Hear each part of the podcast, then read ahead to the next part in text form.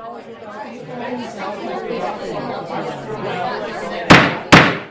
right, my lords, we shall begin.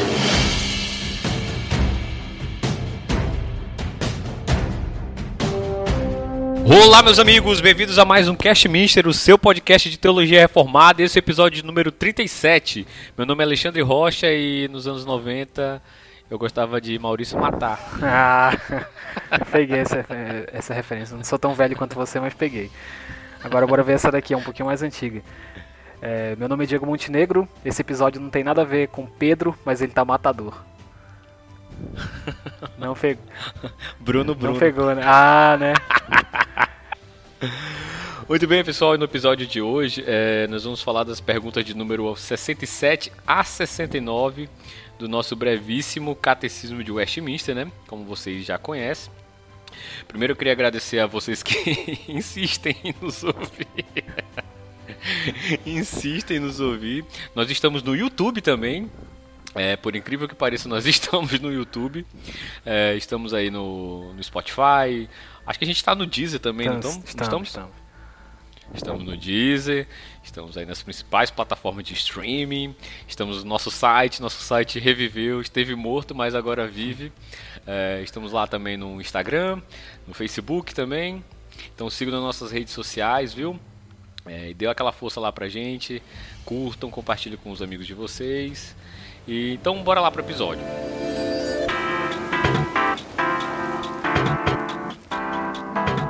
E no episódio de hoje, como eu já falei, né, nós vamos falar da pergunta de número 67 e a, a 69. E a pergunta de número 67 diz: Qual é o sexto mandamento?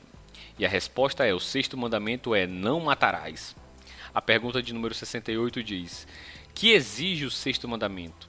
E a resposta é: O sexto mandamento exige todos os esforços lícitos para conservar a nossa vida e dos nossos semelhantes. E por último, a pergunta de número 69 diz: Que proíbe o sexto mandamento? E a resposta é: O sexto mandamento proíbe tirar a nossa própria vida ou a do nosso próximo injustamente e tudo aquilo que para isso concorre. Pois bem, é, Diego, hoje só tá eu e você aqui, né? Então vamos tentar ser bem, bem, bem, breves, né? Então, assim, existe uma, uma, frase famosa que diz que se Deus não existe, né, tudo é permitido, né?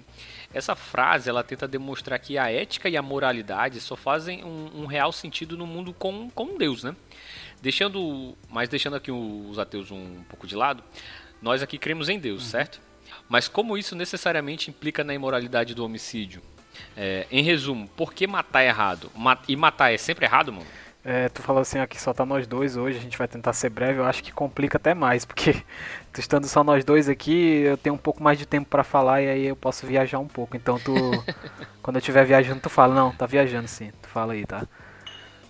Tu me corta. É, mas eu vou começar aqui respondendo essa tua pergunta falando é, de três pontinhos aqui que eu, que eu achei interessante aqui. Primeiro, é, tentar ver essa questão do homicídio que a gente está discutindo aqui, do ato de matar, né? Tentar ver isso como um reflexo do pecado, né? E aí eu vou falar do, disso como um reflexo do pecado em três, em três pontos. Primeiro, sobre a religiosidade humana. Eu não vou perder, não vou gastar tempo aqui explicando que a religiosidade ela é intrínseca ao ser humano, né? é natural ser religioso, digamos assim. Mas é, pulando essa, essa etapa, a ideia é que uh, os efeitos do pecado sobre a forma como a gente se relaciona com, com Deus ou com ou com a divindade, pode ser dito assim, é, sofreu, sofreu influência do pecado. Né? Então, quando a gente fala de matar, a gente pensa assim, sei lá, uma facada, um tiro, alguma coisa assim que vai interromper a vida biológica da pessoa, a gente tem que lembrar que a, a, a morte biológica é um reflexo palpável, vi, é, é, sei lá, visível de algo mais profundo que está acontecendo. Quando o ser humano mata um outro ser humano, o que na verdade ele está fazendo é interrompendo o fôlego de vida, né, a existência daquela pessoa. E quando a gente vai para essa esfera do fôlego de vida como algo que está por trás ali da esfera biológica ali, a gente tem que lembrar que esse fôlego de vida é algo que o Senhor nos deu, né? A fonte da vida é o Senhor. O Senhor é, é, é, é que sopra o fôlego de vida lá no, no Gênesis, como a gente está acostumado a ler. Então, o ato de tirar a vida de alguém é um ato, em primeiro lugar, de rebeldia.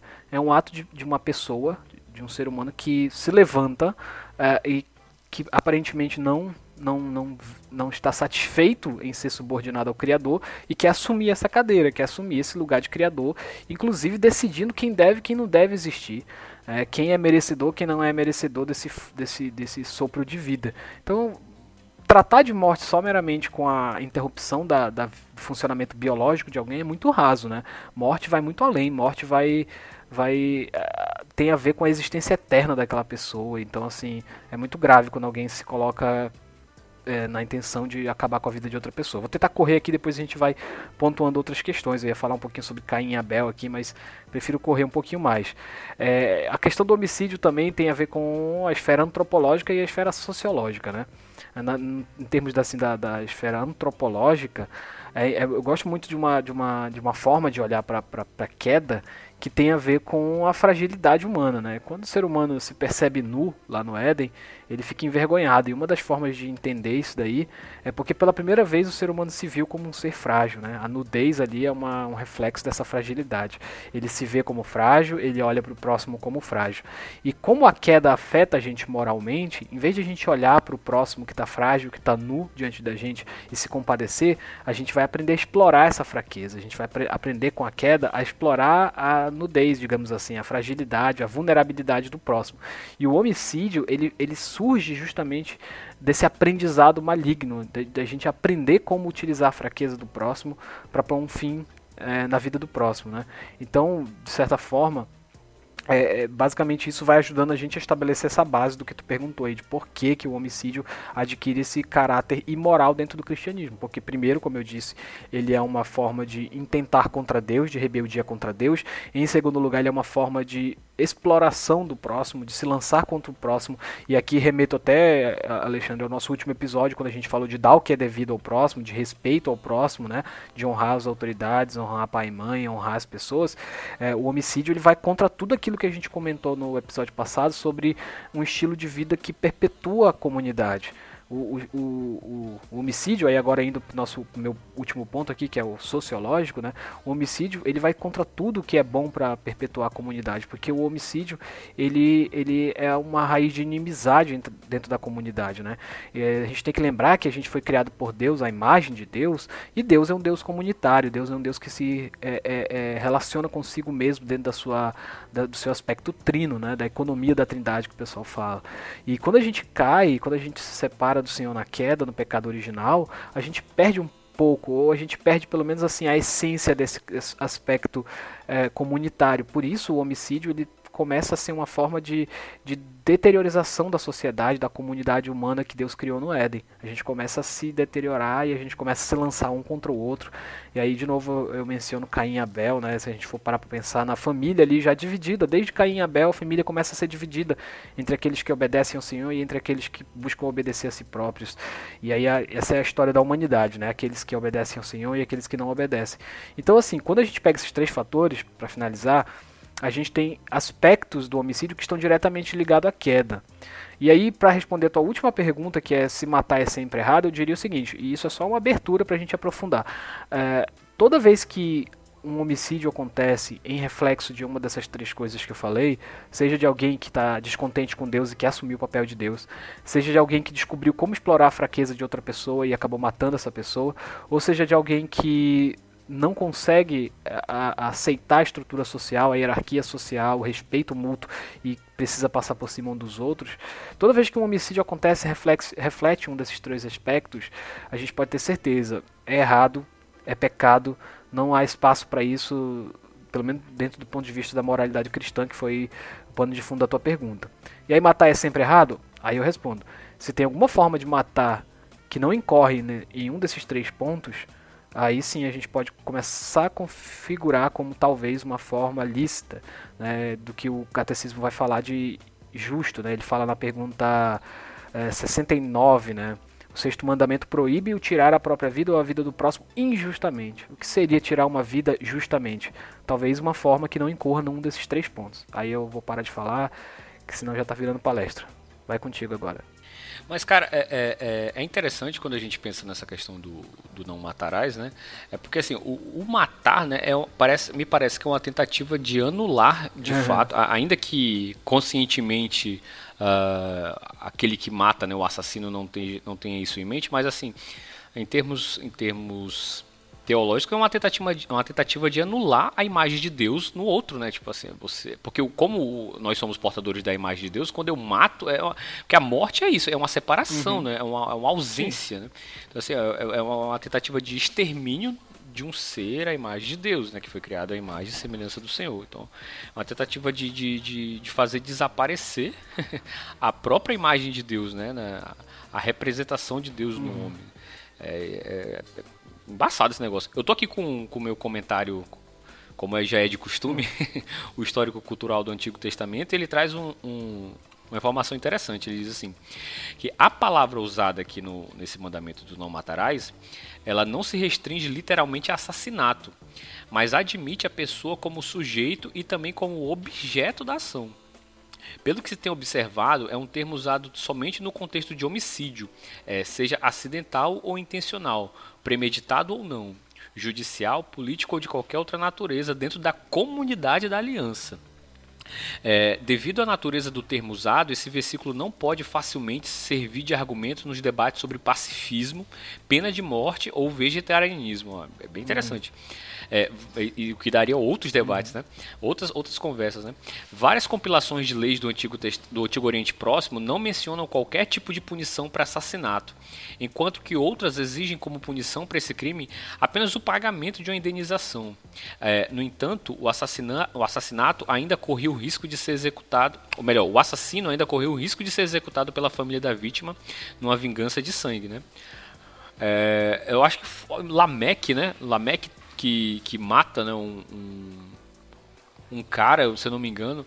E aí, tipo, acho que o Senhor Deus fala assim, né, que, que Aliás, é o próprio Lameque que diz, né? Assim, lá em Gênesis 4, se não me falha a memória, assim, né? A, é, no versículo 23 diz assim: E disse Lameque às suas duas esposas, né? Ada e Zilá: Ouvi-me, vós mulheres de Lameque, escutai o que passo a dizer-vos. Matei um homem porque ele me feriu, e um rapaz porque me pisou. Sete vezes se tomará vingança de Caim. De Lameque, porém, setenta vezes sete. Então, assim, é a questão da vingança, né, que o, que o texto estava dizendo. Então, assim, era, era, era uma coisa que até hoje acontece, né? Se de, de alguém matar alguém da família e os parentes tomam as dores e, e querem vingança, uhum. né? E matar matar o, o assassino. Sim. Pero agora sabe que? Toca matar a seu papá, sua mamá, seus hijitos, toda a sua família. Então, é, é, dando, dando prosseguimento aqui ao nosso episódio, é, é, o nosso breve catecismo ele fala não só da necessidade de esforços que preservem a vida, como também da proibição de fato de, de não matar. Contudo, talvez a Bíblia seja um, um dos livros com histórias mais sangrentas que, é, que a gente conhece. Né? Como entender o papel de, desse sexto mandamento na fé cristã e como não acabar achando que tudo não passa de, sei lá, de hipocrisia ou de moralismo. É, eu queria justamente que esse ponto ficasse bem claro na, na nossa primeira pergunta, né? Quando gente, você vê que a gente explicou aí uh, nossas, nossa visão aqui sobre isso, eu citei três pontos distintos, tu explorou bastante isso daí, e, e, gente, e dá pra ver que a gente não menciona diretamente a palavra moral, né?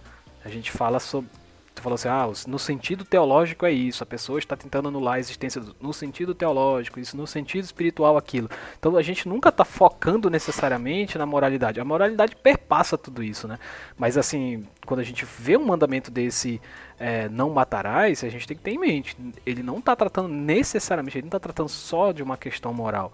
Então tem que ficar claro isso. A, a, preocupação do cristão quando ele sustenta que matar é errado não é a moralidade, não é a, nem mesmo assim a preocupação com o aspecto jurídico. Assim, a preocupação principal surge daí do problema da questão que Deus é o autor da vida. E aí, a partir desse para, de, de, Deus como paradigma, é que o certo e o errado, o ético e o antiético, o moral e o imoral vão se estabelecer. Então, quando a gente volta desse princípio, a gente estabelece alguns pontos para defender. E aí, como é que isso vai se desenvolver historicamente? Primeiro, tem aquele, aquele, aquele argumento que a gente usa às vezes para defender a historicidade da ressurreição, né? De que da ressurreição de Jesus, né? Que se, sei lá, o cristianismo fosse tudo armado, é, algumas coisas não seriam anotadas, né? Tem aquela questão da as mulheres serem as primeiras que viram o túmulo vazio e Jesus ressurreto e tal. Uhum. Eu acho que isso, de certa forma serve para o Antigo Testamento, sabe? Eu acho que se o Antigo Testamento quisesse armar para ti uma, uma, uma, um aspecto moral limpinho, puritaninho, ele não iria narrar certas coisas que a gente lê no Antigo Testamento. Como, como você falou aí da Antigo Testamento, se você espremer bem, escorre sangue. E, e, e eu acho que isso aí depõe a favor do, do do Antigo Testamento no aspecto da sua sinceridade, no aspecto da sua historicidade. O que a gente precisa fazer é entender então se a gente está assumindo agora que isso é bom, é, esse aspecto do registro é bom, a gente precisa entender então por que, que registrar isso não entra em contradição, né? Não entra em contradição com o mandamento. E aí aquilo que a gente tem frisado em todos esses episódios do, do, do Antigo Testamento, dos Dez Mandamentos aqui. Os Dez Mandamentos estão no contexto da aliança, do povo da aliança que se estabelece, que ruma Canaã, que mira na terra prometida. E todo esse aspecto simbólico da jornada dos crentes, do povo de Deus indo a, a, ao encontro do seu Deus para morar eternamente com eles. Quando você tem esse fio como fio condutor da narrativa, eu acho que isso permite a gente fazer a interpretação assim, no sentido do, do que está é, sendo visado pelo, pelo, pelo escritor, digamos assim, né, ou pelos escritores. E a maioria dos conflitos que a gente vai ver, os confrontos físicos que a gente vai ver no Antigo Testamento, eles estão envolvidos em algum contexto que tem a ver com essa, com essa narrativa da aliança.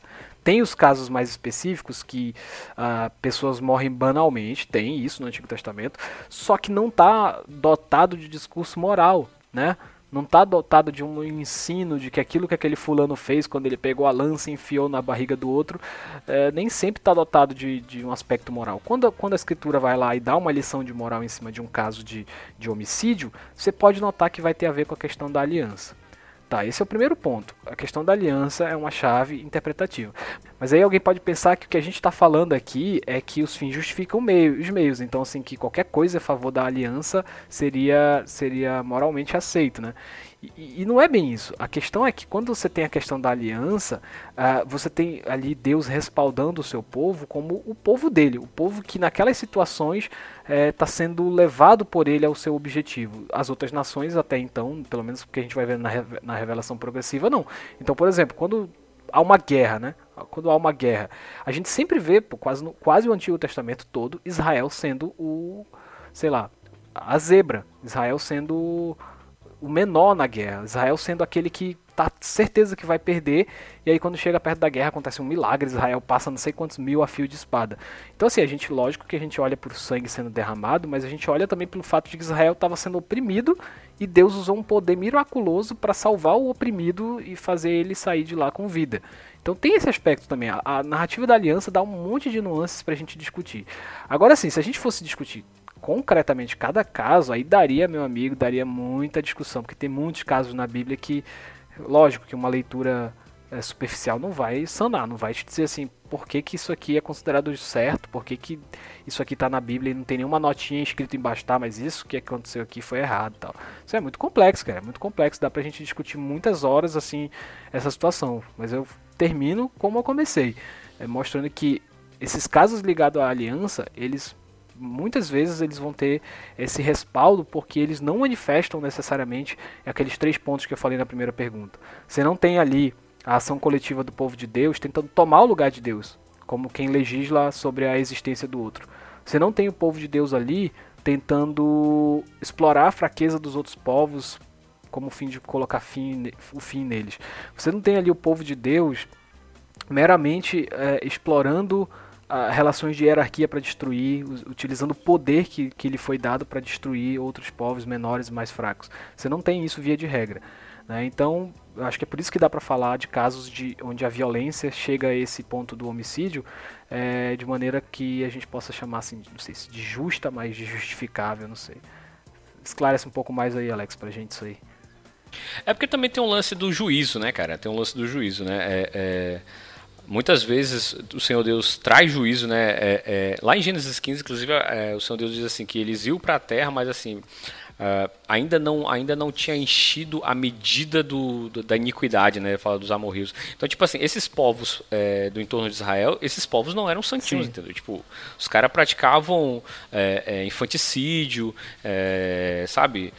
A mulher era tratada como lixo, entendeu? Então, tipo assim, havia, havia todo um, um contexto mesmo de, de injustiça, de opressão, é, e muitas vezes o Senhor Deus dava tempo, tipo, deixa, vamos ver se esse povo se arrepende, ver se esse povo se arrepende. E aí quando não, há, não havia arrependimento, o Senhor Deus trazia juízo e às vezes esse juízo era através da morte mesmo, uhum. entendeu? Através da morte. É, a Bíblia diz que o salário do pecado é a morte, né? A gente pode pensar que é algo é, às vezes extremo, né? Mas é, é quando a gente pensa simplesmente pelo lado humano, realmente pode dar a impressão de que é algo é, drástico demais, né? Mas se nós pensarmos em termos de que Deus é um ser que é santo e que nem os anjos são puros aos seus próprios olhos, como vai dizer lá em Jó, é, é perfeitamente plausível. Como ele mesmo diz, né, o Deus que se revela, uh, a vida e a morte está nas mãos do Senhor. Então é Ele quem mata e Ele é quem faz viver. Então assim, a gente não pode desprezar esse aspecto, né? E muitas vezes o Senhor era, era bem duro mesmo com os povos. Assim. É porque é, é, é quando a gente pensa. Uh, com as, as, nossas lentes modernas, né? E, e, tenta colocar isso num povo de, sei lá, dois mil anos atrás, é, a gente comete um anacronismo, né? De achar que vai ter toda uma questão de direitos uhum. humanos. É, é, não, cara, não. É, a gente não pode ir realmente muito limpinho pro texto bíblico, né? É, é um texto que é antigo, né? E, e, e, e o, o, modo como a, a, as relações se davam não era como é hoje, entendeu? E muitas vezes a morte era realmente algo que. É, existia um caráter pedagógico, Sim. inclusive, na, na, questão da morte, né? Existia esse caráter pedagógico. A gente lembra quando. O, não sei se era o, o Zar, que vai tentar é, não deixar a arca cair, né? E aí morre hum. fulminado, né? Então, assim, é, o, Senhor tinha, o seu Deus tinha dito assim que não, não podia tocar. não podia tocar. Então, assim, a desobediência muitas vezes era punida com a morte é, para fins didáticos mesmo, mano. Era para fins didáticos. E, e quem pode dizer que o Senhor foi injusto? Uhum. Quem pode dizer, entendeu? Então, assim, você falou, cada caso é um caso, mas, assim, em boa parte, era é, a, a, morte vem em resposta ao juízo de Deus. Deus nunca traz a, a espada é, de forma é, arbitrária, sabe? Como eram os deuses pagãos que a gente não sabia, que eles não sabiam é, o temperamento, se uma hora eles estavam alegres, se uma hora eles estavam tristes, e, e, e que o tempo todo que sabe? Não tinha como aplacar a ira dos deuses, que tinham que oferecer o tempo todo sacrifícios. O Senhor Deus não, o Senhor Deus era é grande, era não, é grande misericórdia. E muitas vezes, quando ele vinha com juízo, era, era justo, mano, era uhum. justo. Deus é Deus. A vida e a morte está nas mãos dele. Quem, quem vai dizer que Deus é injusto? Onde tu, como, diz, como ele conversa com Jó, né? Onde tu estava quando eu, eu, eu, estendi os céus, mano? Onde tu estava? Tipo assim, quem somos nós para para contender com o Senhor Deus, né? Mas é fato que o mandamento para nós é, é justamente é, nós não somos Deus, né? Nós não. Não estou dizendo que Deus é, age contrariamente à sua lei. Né? O, o, o, que o mandamento diz é que nós não temos a capacidade de discernir as coisas como o Senhor Deus. Então, assim, olha, vocês não podem matar de forma injusta. Vocês não podem matar. Quando é permitido matar? é, lá no Antigo Testamento a gente vê algumas passagens, né? Em legítima defesa, é, era permitido matar, mas até isso era qualificado, uhum. né? Quando, é, é acho que eu não lembro o texto era de Deuteronômio, dizia que quando um, um, ladrão entrava na sua casa, mas se fosse de dia, uh, você não tinha o direito de matar é. o cara. Mas se fosse à noite, você poderia. Proporcionalidade da força também, né? Se você já tivesse exatamente, ferido exatamente. ele, você não tinha que ir lá e finalizar e executar, né? Tinha toda um, um, uma responsabilidade com o uso da força, né? Sim, sim, sim, sim, sim. Sim, sim. Sim, sim. É. Olha, tá aqui em Gênesis 15, 16, assim, na quarta geração tornarão para aqui, porque ainda não se encheu ainda a medida da iniquidade dos amorreus, mano. Os amorreus não eram os cinco cor-de-rosa, não, mano. Os caras eram maus mesmo. E aí o Senhor Deus é, traz juízo através da morte. Uhum. Muitas vezes através da espada mesmo. É igual hoje. Uh, a gente teve o caso do Lázaro, né? Sim. É, daquele bandido lá que deu uma polêmica aí em nível nacional. E o cara já tinha estuprado, já tinha matado não sei quantas pessoas, mano. O cara tinha torturado, uhum. enfim, é, já tinha cometido N barbaridades, né? E aí o Estado interviu através da espada e matou o cara. Sim. É, cumpriu o seu papel. É. Cumpriu seu papel. Alguém pode dizer assim, ah, mas foi exagerado, não precisava ter matado. Bom, ele procurou. Não queres tu temer a espada? É, fazes o bem e terás louvor é, dela. Até o que a gente falou no episódio passado, Alexandre, quando a gente falou sobre que, que tem a ver a obediência aos pais com a longevidade? A gente, a gente falou uhum. que, olha, quando você é, vive esse estilo de vida respeitoso, harmonioso, essa, essa questão do temor à espada que você falou vai baixar, né? O cara que é obediência aos pais, sim, obediente sim. aos pais, que, que medo ele vai ter dos pais de apanhar, por exemplo, dos pais? Isso se, uhum. se espraia para outras questões. Quando você é respeitoso sim. num âmbito mais social, mais amplo, quanto mais você for nesse sentido, menos temor você vai ter de sofrer com a pena dessa espada. Que é até, que é até a questão da, dos salmos imprecatórios, né? Muita gente, quando lê os uhum. salmos imprecatórios, lê fora desse contexto, onde está falando, onde, onde Davi, quando fala dos seus inimigos, está representando também os inimigos de Deus, né? A gente não pode também achar que uhum. todos os textos do Antigo Testamento é, trata-se de vingança pessoal, de, de, de coisas uhum. pessoais, né? Não, ali está acontecendo uma, uma guerra, assim, digamos assim, a guerra celestial, né? Ali tem os poderes das uhum. trevas lutando contra os poderes do, celestiais. Então, quando um, um, alguém que representa o povo de Deus vai lá e, e, mata alguém, entra essa questão do juízo que você falou. A face palpável do juízo, lógico que vai vir por, por, por meio de profetas, por meio de sacerdotes, por meio do povo com a espada na mão. Não é sempre que Deus vai, dar, vai fazer chover fogo do céu. Não é sempre que Deus vai fazer um dilúvio para deixar claro que é Ele que está trazendo juízo. Né? Às vezes o juízo vai vir dessa forma, vai vir por meio do, do povo dele é, é, enfim, é, às vezes vai ser dessa forma mesmo palpável que a gente não gosta muito de ver, né? Uma espada ó, e, e, etc, né? Uhum. É, exatamente. Então, assim, seria hipocrisia, seria um falso moralismo se uh, nós usássemos esse mandamento a nosso bel uhum. prazer, né? Mas na escritura, na, todas as vezes em que o Senhor Deus ordena a morte, ou ou que o povo mate, ou que ele mesmo mate diretamente, é, é de forma justa, é de forma uhum. justa, é de forma justa. Então assim, a gente já parte do pressuposto que o Senhor Deus é justo. Então assim, mesmo que nós não compreendamos muitas vezes em alguma situação específica, mas o Senhor Deus é, é justo, mano, é justo. Então, assim, é, é um, um, ponto que a gente precisa esclarecer também é que a gente não precisa se alegrar com a morte do Lázaro. Uh, porque o Senhor Deus né, não, não tem prazer na morte do ímpio, uhum. né? Mas antes que ele se converta dos seus caminhos, né? Mas nós temos prazer na justiça que foi feita. Isso aí é assim, porque o amor se alegra com a, com a, com a justiça, né? Ele não se alegra com a injustiça, mas com a justiça ele se alegra. Então, assim, a gente se alegra de que a justiça foi feita, e mas a gente lamenta porque foi um ser humano à imagem de, de Deus que, que pereceu, Sim. né? Que, que escolheu o caminho do mal. Uhum. Quem matou esse cara aqui? Quem matou esse cara aqui? Pode falar! Fala! Quem matou esse cara aqui foi você! É você que financia, seu maconheiro! Então, um outro ponto também que a gente falou no início, mas na verdade o catecismo fala no início e a gente esqueceu completamente de, de, de mencionar, é a questão do suicídio, né? Do, do não matarás também é, está relacionado com uhum. consigo mesmo, né? Então, assim, o, o suicídio também é proibido na escritura, né? Nós temos alguns casos de suicídio, né? E aí tem aquela pergunta, né? O suicida vai para o céu? O suicida vai para o inferno? E assim, a melhor resposta é não sei. Porque que acontece, cara? Assim, o, a Bíblia só diz que um pecado que é o pecado sem perdão, né? Que é a blasfêmia contra o Espírito Santo. E obviamente não, não é o suicídio. Sério não que é não? Suicídio. Mas como? e nem. Não, eu ia dizer outra coisa. Enfim. É...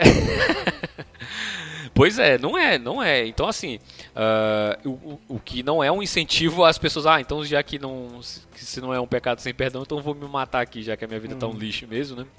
Não, é, a Bíblia diz que não, não matarás, Sim. né?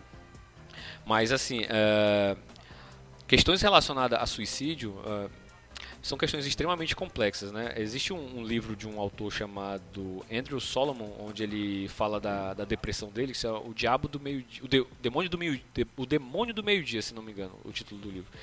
E ele cita a, a história de um rapaz que tentou se suicidar, né? E ele contando essa história, cara, é bizarro assim, sabe? Porque ele fala assim que na noite anterior, uh, aquilo me parecia a, a, a solução mais plausível no momento, entendeu? Então, quando ele pensa depois do que ele tentou fazer e não conseguiu, e ele para, poxa, eu não precisava ter feito isso. Mas naquele momento aquilo ali parecia a coisa mais lógica, a coisa mais correta a ser feita. Então, assim, uh, no nosso meio a gente tem pouca misericórdia, né? pouca empatia né? com as pessoas que cometem esse tipo de, de uhum. pecado, né? Que é um pecado, né? Não deixa de ser um pecado.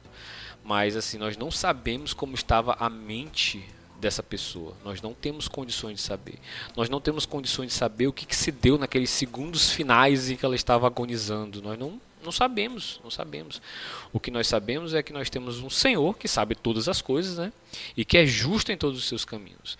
Então, assim, é, tenhamos mais cautela, sabe? De ao afirmar que ah, fulano se matou, foi pro inferno, lamentável, né? Ninguém sabe, bicho. Quem que sabe? Quem que pode dizer isso? Ninguém pode afirmar um negócio desse. Outro aspecto é, interessante é, a respeito do não matarás é quando a gente mesmo é, é, toma é, diretrizes na nossa vida, atitudes que a gente está matando uhum. o nosso próprio corpo, né? Por exemplo, pessoas que trabalham sem parar.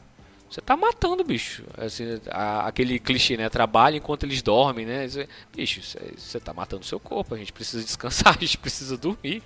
É claro que você quer alcançar um objetivo, você precisa se esforçar, mas você precisa descansar. Você também. A gente precisa descansar, a gente é ser humano.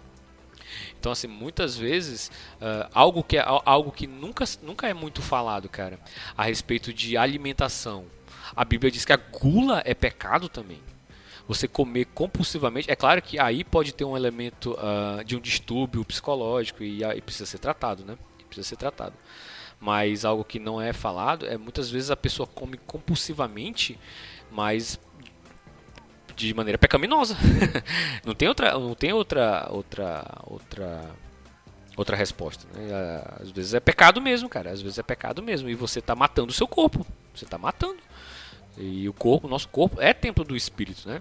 Então assim, quando você é, é, não cuida do seu corpo, não cuida da integridade física, é, emocional, é, mental, espiritual do seu corpo, você está matando também, mano. Você está matando também. E nesse mundo que a gente vive maluco aí, agora pós-pandemia, parece que tudo tornou-se mais acelerado ainda, né, cara? Então, assim, a gente precisa também cuidar de nós nesse sentido, né? É, eu, eu, vejo muitos, principalmente jovens e adolescentes, né?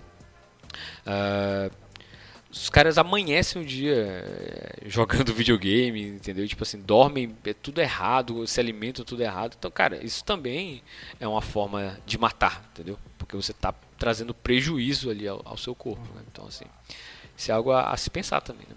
Que atitudes, que, que estilo de vida eu estou tendo, né? E que impacto está tendo no meu corpo, né? Será que eu estou promovendo a vida ou estou promovendo a morte, né? O vício, né? O, os vícios é algo que, que, que, são extremamente prejudiciais, né? A, a, a, preservação da vida, né? Então, assim, isso tudo, é, vícios em jogos, vícios em pornografia, vício uh, em videogame, vício uh, em refrigerante, tudo isso, né? Cê, não sei se, eu não lembro, cara. Foi um rapaz, ah, não vou citar nome, né? Mas foi um rapaz da nossa igreja que ele disse que ele era viciado em Coca-Cola, mano. O cara era viciado em Coca-Cola. Tipo, tomava todo dia, sei lá, 2 litros de Coca-Cola todo dia. Então, tipo assim, é, isso é bizarro, mano. Isso é bizarro. É vício. É, é, imagina, todo santo dia você tomar 2 litros de Coca-Cola. Isso é. Então, assim, é, são coisas que a gente acaba é, adotando como estilo de vida e a gente nem percebe que como isso é errado, né? Então, assim, a gente precisa cuidar também desse, desse aspecto. É, não, então é isso. eu ia até falar, se o pessoal ah. quiser é, ouvir um pouco mais sobre essa questão do, de como o descanso tem a ver com a preservação da vida, tem o nosso episódio 35 aí, Saiba Descansar. A Exato. Gente, a gente fala sobre exatamente. isso lá.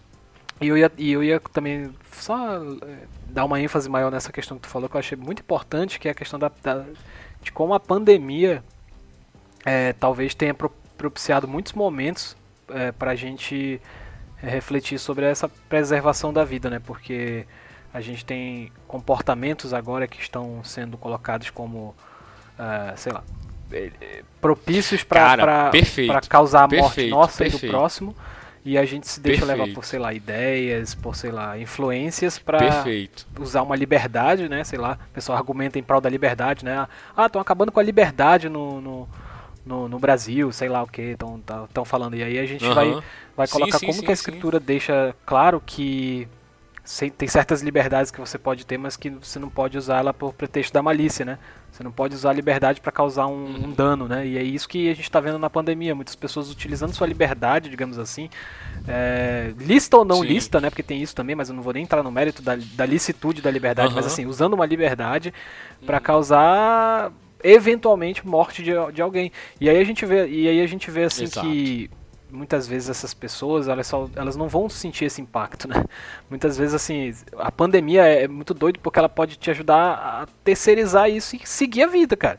Muitas vezes você pega esse, esse vírus, é, sei lá, é assintomático, mas você transmite para um idoso e o idoso vai morrer e aquela família uhum. vai perder sua matriarca, seu patriarca, e você segue a vida. Você segue a vida e não percebe que você está propagando morte, que você está matando. Então, assim, a pandemia trouxe essa responsabilidade para a igreja, né, cara? A igreja ela tinha que ser farol, tinha que ser luz nesse ponto. Pro... Exatamente, a né? da vida, a igreja né? Tinha que ser Aquela... um exemplo de como nós estamos usando os comportamentos que, que estão sendo instaurados aí no tempo de pandemia para promover a vida, né? Não é só para não, não, não aglomerar e não matar, mas para promover a vida, assim. Né? Como é que a gente promove vida nesse contexto, né? A pandemia tá aí, né? Sim, sim. Cara, é, esse aspecto é, é, é, brilhou muito. Ainda bem que você lembrou que a gente ia passar disso. Sem falar nada da, da pandemia como um, um aspecto extremamente importante, né? Eu, eu, entendo assim que esse debate todo a respeito de liberdade, né? O próprio termo liberdade, ele me parece já viciado e, e já, e já eivado, na verdade, de um vício, né? De achar que a liberdade é simplesmente a capacidade de se fazer uhum. o que quiser. Por que, que esse é o deve ser, deveria ser o conceito de liberdade? Na verdade, é, é, de uma perspectiva cristã, liberdade tem muito mais a ver com domínio próprio, com um autogoverno né, e a capacidade de fazer a escolha certa. Uhum. Não é simplesmente ter a, não, não, simplesmente tem a ver com se fazer o que quiser. Por quê? Porque se, eu, se liberdade for simplesmente fazer o que eu quero e eu não tenho a fibra moral para escolher a coisa certa, eu sempre vou escolher a coisa errada. Então, assim, é, esse tipo, isso não é uma liberdade, cara.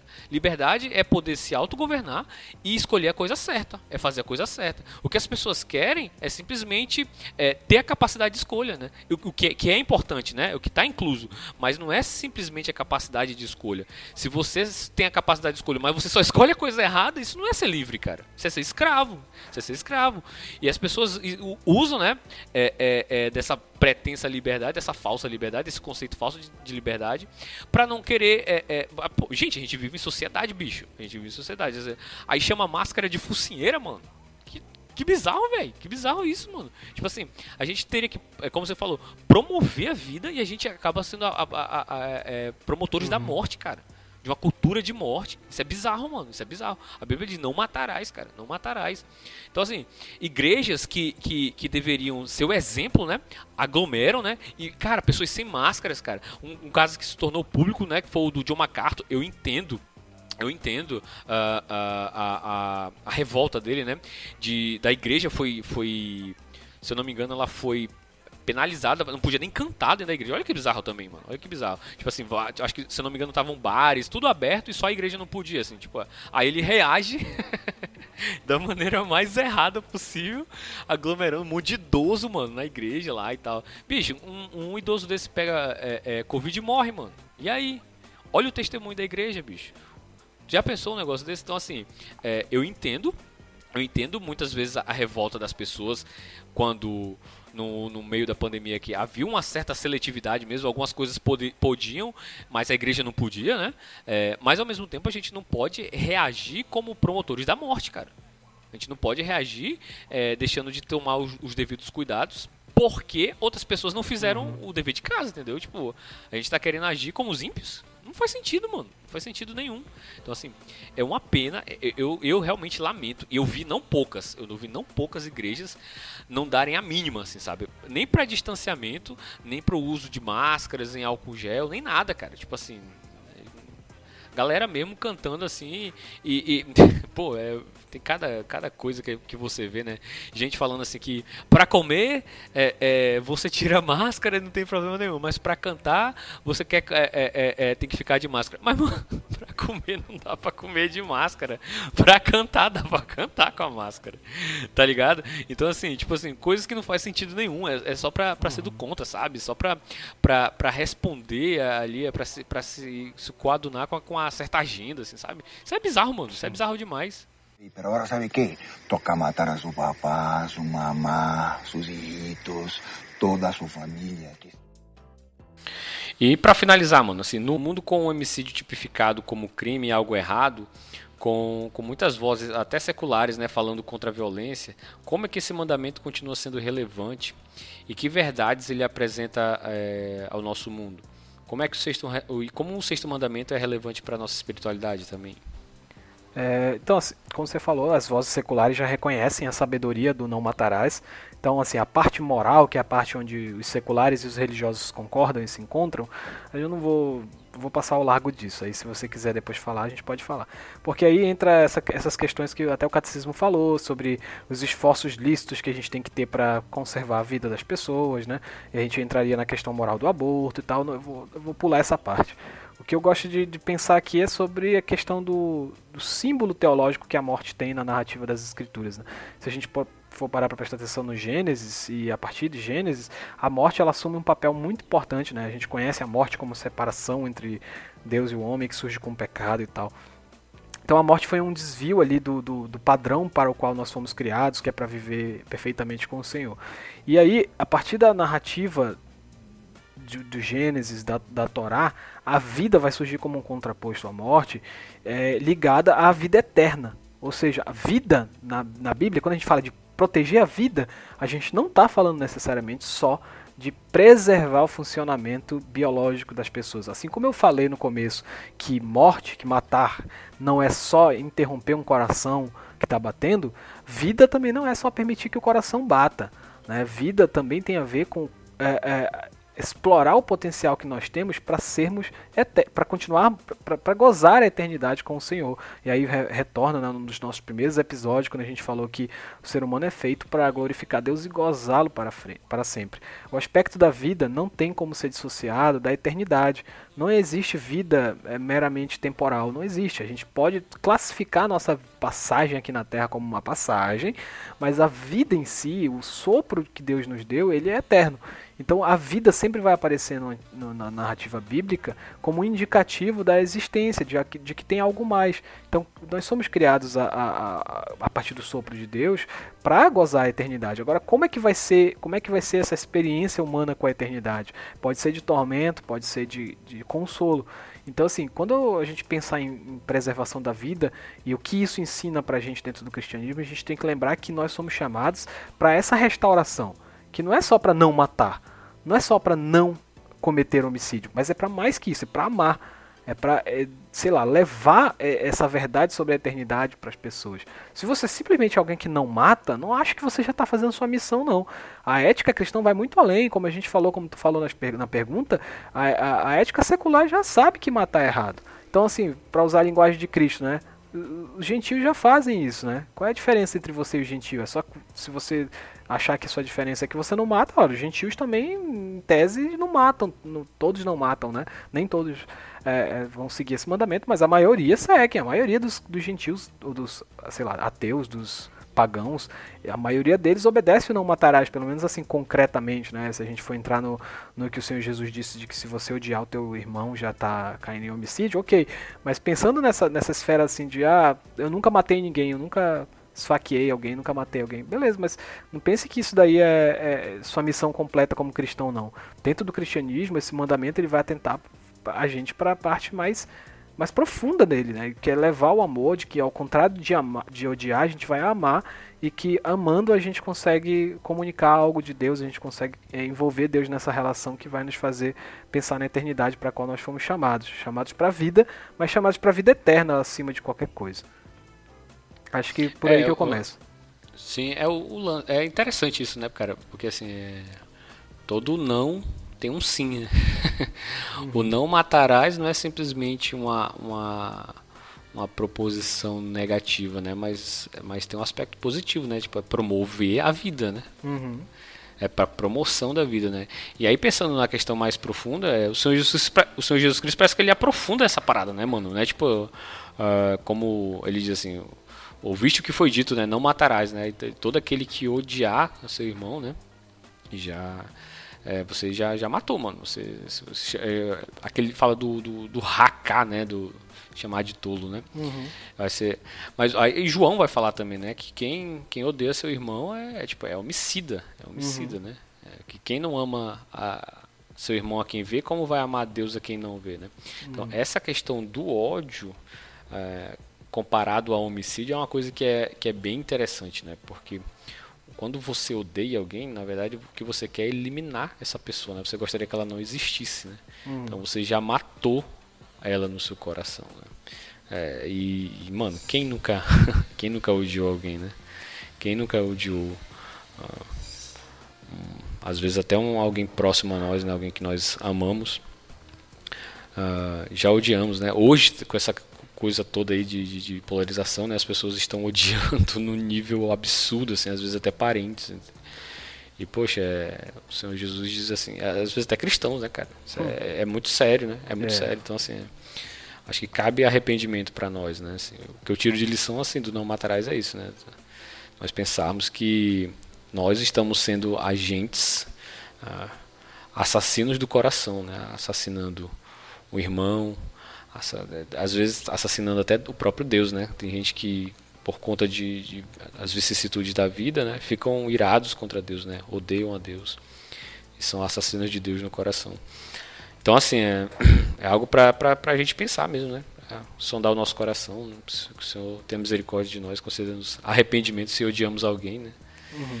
E que promovamos a vida e não a morte. Né? É, e aí é, é, e a gente não tem tanto ponto de encontro quanto a, com as vozes seculares, não, porque é muito comum no discurso secular a ideia de que se você não fizer mal para alguém necessariamente, você odiar não é nenhum problema.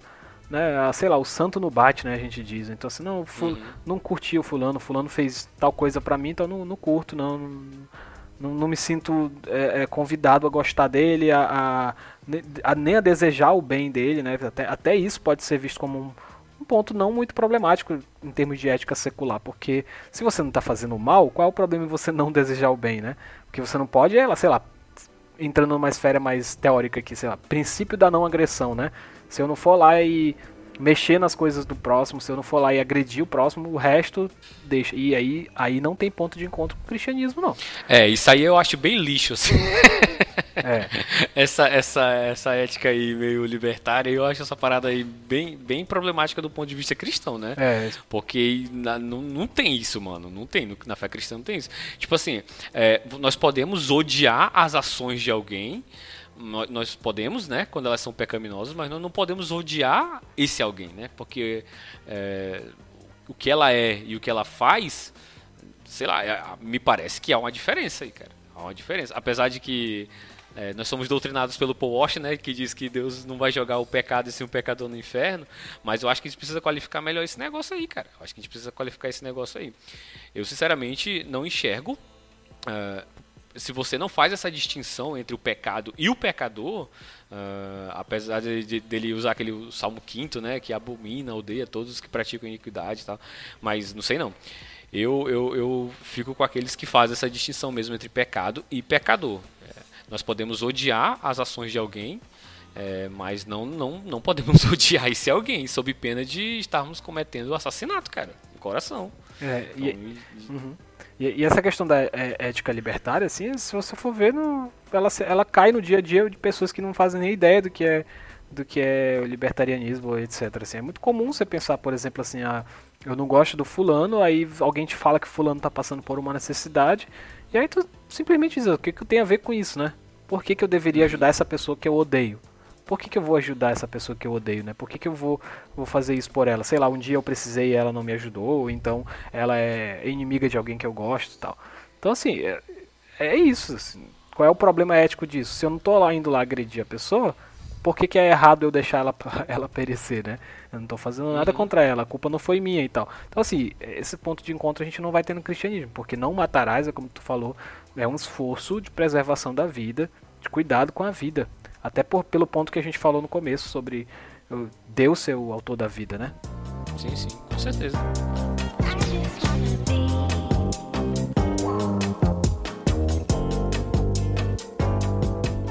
Bom, então é isso, né, pessoal? É... O Senhor som dos nossos corações, né, e que nos conceda arrependimento se tivermos ou se estivemos, estivemos, estivermos quase que não sai. Agora, com ódio de alguém no nosso coração, né? Que o Senhor nos conceda arrependimento e que nos dê graça para amar, seja um irmão, seja um, um descrente, mas que, que Ele nos livre do ódio às pessoas, né? Porque o ódio nunca construiu nada. O ódio só traz destruição, só traz a amargura e só traz é, desgraça mesmo. Né? O Senhor abençoe a todos, um grande abraço e valeu! Valeu!